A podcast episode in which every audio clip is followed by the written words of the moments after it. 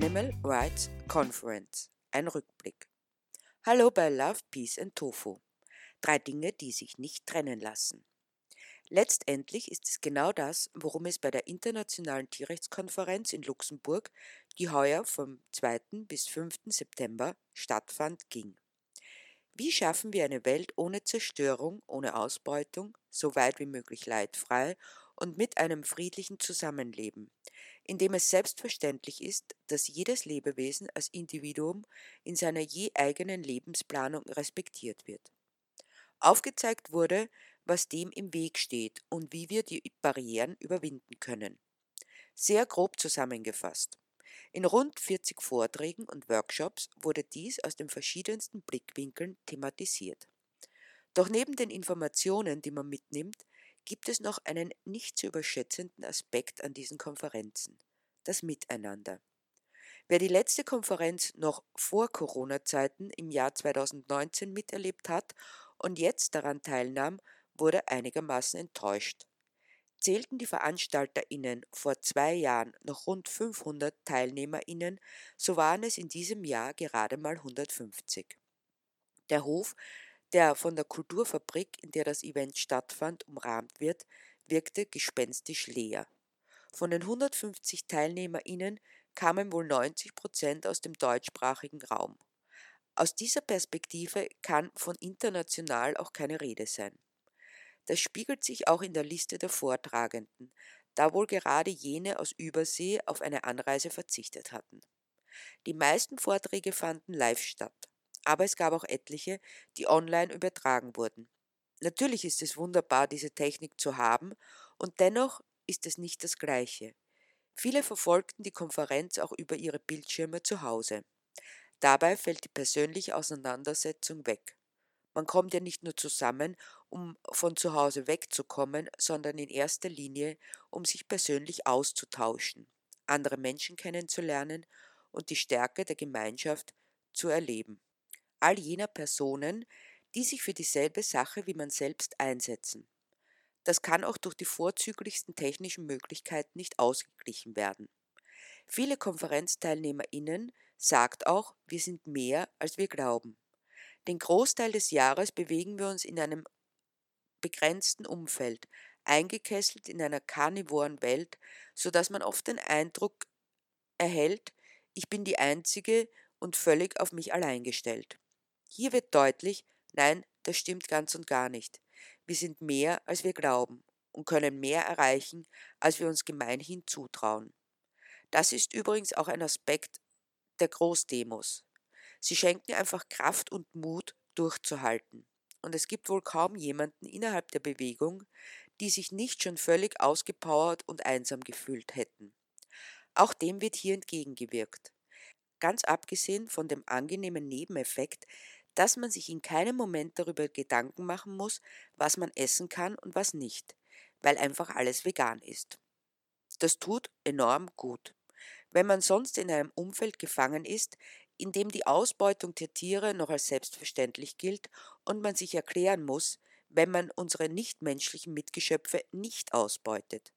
Man befindet sich also durchaus mitten in einer Blase, umgeben von Gleichgesinnten und Mitstreiterinnen, ein Ort, an dem man sich nicht erklären muss. Es tut gut, ab und an. Doch die Kehrseite ist, dass es einen trifft wie ein Peitschenschlag, wenn man wieder in die Welt hinaus muss, eine Welt, wie sie eben ist, voller Leid, abartiger Misshandlung unserer Mitgeschöpfe und Zerstörung. Spannend ist, was für Erklärungen und Ausreden diese Welt bereithält, um die Misshandlung und Ausbeutung zu rechtfertigen. Es ist müßig, diese anzuführen, wir kennen sie alle. Und wenn man wirklich konsequent ist, muss man sich jede wohl selbst eingestehen, dass nichts standhält, nichts Schlechtes kann in etwas Gutes gewendet werden. Aber nochmals zurück zur geringen Zahl an TeilnehmerInnen. Natürlich ist es Corona geschuldet, einer Pandemie, die durch unseren Umgang mit der Natur und unseren Mitgeschöpfen entstand. Es war nicht die erste und wird nicht die letzte bleiben. Die Ursache ist also genau dort zu finden, wogegen wir uns wenden, diese wahnwitzige Versklavung unserer Mitgeschöpfe, der grenzenlosen Ausbeutung der Natur. Es war vorhersehbar und wurde auch kommuniziert in der Form. Doch es wurde nichts dagegen gemacht. Seit Jahrzehnten wissen wir es, wenn wir es nicht ignorieren und den angeblichen Erfordernissen des grenzenlosen Wirtschaftswachstums entsprechen müssen. Dennoch kam und kommt es einem vor, als wären die meisten der Meinung, dass es aus heiterem Himmel kam. Man dringt nicht durch. Würde sich der Großteil der Menschheit pflanzenbasiert ernähren, so hätten wir keine Pandemie, könnte man zusammenfassend sagen. Das passierte aber nicht, so dass wir uns nun damit auseinandersetzen müssen, weil wir nicht auskönnen. Aber wäre es deshalb zu einem Umdenken gekommen? Hat es irgendetwas geändert? Nein, natürlich nicht.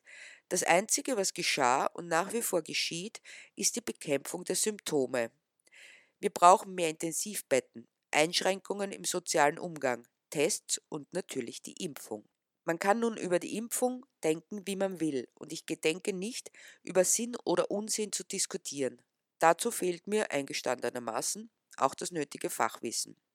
Das eigentliche Problem an der Impfung ist nicht, dass es sie gibt, sondern die damit verbundene Information, dass sich nur genügend Menschen impfen lassen müssen und schon haben wir die Pandemie überstanden. Darüber hinaus wird suggeriert, dass einem nichts mehr passieren kann, wenn man geimpft ist. Es ist völliger Nonsens zu sagen, ich bin geimpft und kann niemanden mehr anstecken und von niemanden angesteckt werden, die ebenfalls geimpft sind. Nein, so wurde es nicht gesagt, aber impliziert. Einfach dadurch, dass man nach der Impfung nicht mehr testen muss. Das ist aber nur die eine Seite der Problematik. Die andere ist viel erschreckender und von größerer Tragweite. Wir wissen, dass Corona ebenso wie MERS, SARS, H5N1, Vogelgrippe, Ebola, BSE oder AIDS davor und noch einige andere eine Zoonose ist. Durch die immer weitergehende Zerstörung natürlicher Lebensräume der Wildtiere kommt es zu einem erzwungenen engeren Zusammensein zwischen den Tieren und zwischen Tier und Mensch. Besonders schwerwiegend ist das in der Intensivtierhaltung, wo oft tausende Individuen auf engstem Raum nebeneinander vegetieren. Dadurch ist der Ausbreitung ansteckender Krankheiten Tür und Tor geöffnet, die durch das sowieso schon geschwächte Immunsystem dieser ihr ganzes kurzes Leben leidenden Tiere leichtes Spiel haben. Auch das ist kein Geheimnis. Doch wird dagegen was getan? Werden die Ursachen selbst beseitigt? Nein, weil wir haben ja die Impfung. Und deshalb können wir in allem, was da das verursacht, so weitermachen wie bisher. Es wird also eine Vorgangsweise fortgesetzt, die sich auch in vielen anderen Bereichen findet. So weiß man, dass Milch durch die darin befindlichen Wachstumshormone das Krebswachstum positiv beeinflussen, vor allem Brust- und Prostatakrebs, was auch nicht verwunderlich ist, da sich auch die entsprechenden Hormone im Kälberfutter finden. Doch sagen die Ärztinnen, trinkt keine Milch mehr? Nein, es wird bloß mehr und immer mehr Geld in die Forschung investiert, damit der Krebs behandelt werden kann, wenn er einmal ausgebrochen ist. Ein weiteres, einfaches Beispiel für die Bekämpfung der Symptome statt der Ursachen. Nicht zu vergessen wären die Herz-Kreislauf-Erkrankungen und Diabetes Typ 2. Es ist schon fast langweilig darauf hinzuweisen, dass eine Ernährungsumstellung und genügend Bewegung zu einem Rückgang dieser sogenannten Zivilisationskrankheiten führen würde. Aber stattdessen werden Blutdruckmittel verschrieben und Stents gesetzt. Was für eine Farce, letztendlich. Aber zurück zu Corona. Die Einschränkungen betreffen natürlich alle, auch die Ansteckung macht keinen Unterschied zwischen denen, die nach wie vor fleißig daran arbeiten, dass es die Pandemie gibt, und denen, die einen Lebensstil pflegen, der eine solche Pandemie erst gar nicht aufkommen lassen hätte. Die Folgen müssen alle tragen, auch in Form einer Konferenz, die nicht besucht wird aus Angst vor der Pandemie. Und dennoch gilt eine pflanzenbasierte Ernährung immer noch als extrem. Demgegenüber ist Massenmorden normal, obwohl Letztendlich ist es völlig egal, ob Milliarden Lebewesen oder nur ein einziges ermordet werden. Denn wenn es völlig sinnbefreit geschieht, ist auch ein einziger Tod ein Skandal. Und ja, es ist sinnbefreit. Niemand braucht Fleisch, Milch oder Eier, um zu überleben, schon gar nicht für die Gesundheit. Hier in Luxemburg in der Kulturfabrik zwischen 2. und 5. September ist das jeder klar. Doch was ist mit der restlichen Welt? Der Anteil der vegan lebenden Menschen hält sich seit Jahren stur bei einem Prozent im Durchschnitt. Dem Rest der Menschheit scheint es herzlich egal zu sein.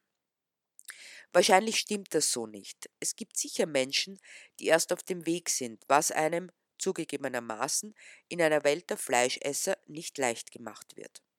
Man möchte meinen, dass die Arbeit, der Aktivismus der letzten Jahrzehnte völlig umsonst war. Doch wenn man genauer hinsieht, stimmt das so nicht ganz.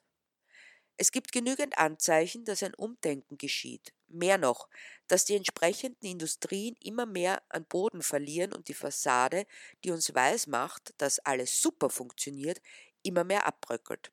Dafür gibt es konkrete Anzeichen. Zunächst das Angebot in den Supermärkten. Noch nie zuvor war die Auswahl an veganen Produkten, neben den natürlichen Obst, Gemüse, Reis etc., das es schon immer gab, so groß wie jetzt. Die Menschen kaufen immer mehr Pflanzendrinks und lassen die Milch in den Regalen stehen. Jeder zehnte verkaufte Liter stammt so hin nicht mehr aus der Ausbeutung von Müttern. Darüber hinaus führt die Milchindustrie einen nicht zu übersehenden Kampf gegen die pflanzlichen Alternativen. Der erste Angriff erfolgte gegen den Namen Milch. Die EU-Kommission beschloss daraufhin, dass nur mehr das Eutersekret als Milch bezeichnen werden dürfte.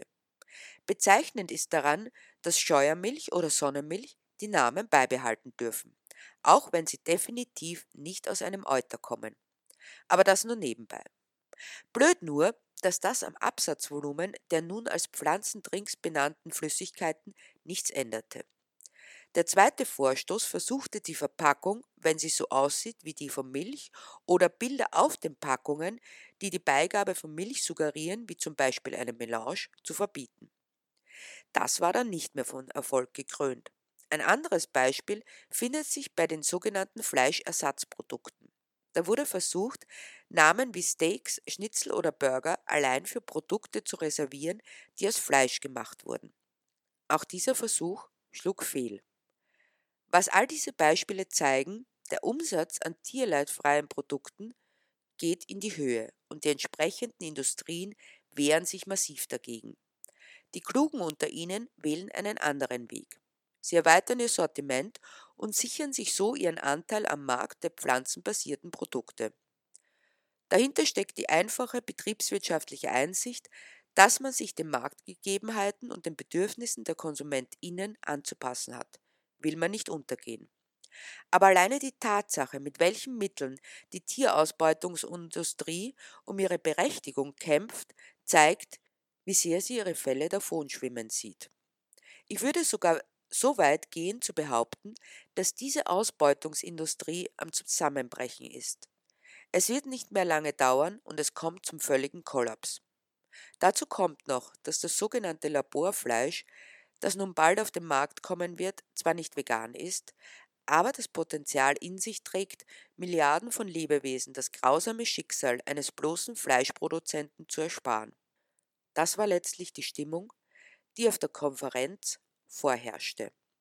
Eine des Umbruchs und der baldigen, tiefgreifenden, positiven Veränderungen, trotz aller noch zu tragenden Einschränkungen, und deshalb bin ich froh, dort gewesen zu sein, weil ich viel Mut und Kraft getankt habe und meine Zuversicht wuchs, dass wir bald eine Welt haben werden voller Love, Peace